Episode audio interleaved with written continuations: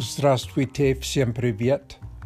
Сегодня я просто хочу рассказать вам лучшую новость.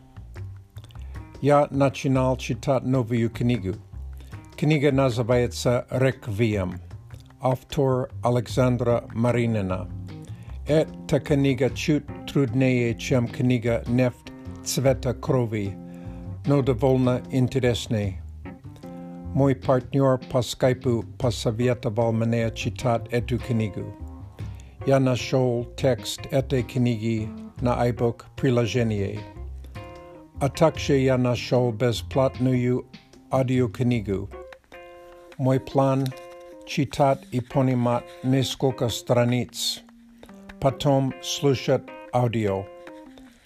Как ты, наверное, знаешь, мне нрав Nirabiatsa, detektivnije knjigi. Konečně jest dlinije neznakomije slova, no jest obični rozgovor. Prvoje neznakomije slova bružglivi. Já našol značení v elektronnom slavare.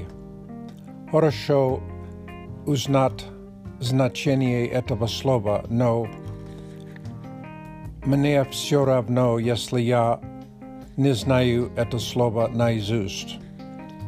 Мне нравится эта книга, потому что автор русский. А также мне нравится учить современный язык. Аудиокнига «Большой плюс». Já nadeju, že mají možnost ponímat ruský jazyk na sluch postupně bude lepší. Nedělia nazad moje žena přiglasila mě polučit pedicure. Můj vroší nogot. стало лучше.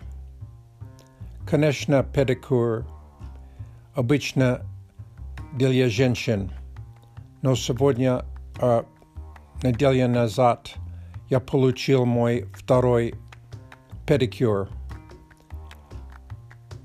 Первый педикюр два года назад. Я не хочу получить педикюр часто, но могу сказать, что процедура очень расслабляющая.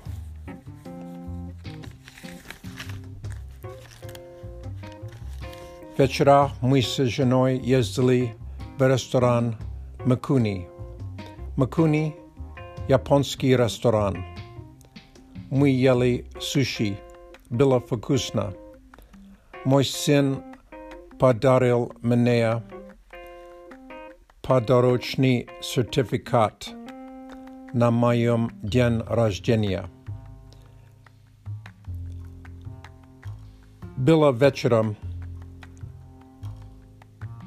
no my предпочитали сидеть снаружи. Температура на улице 16 градусов.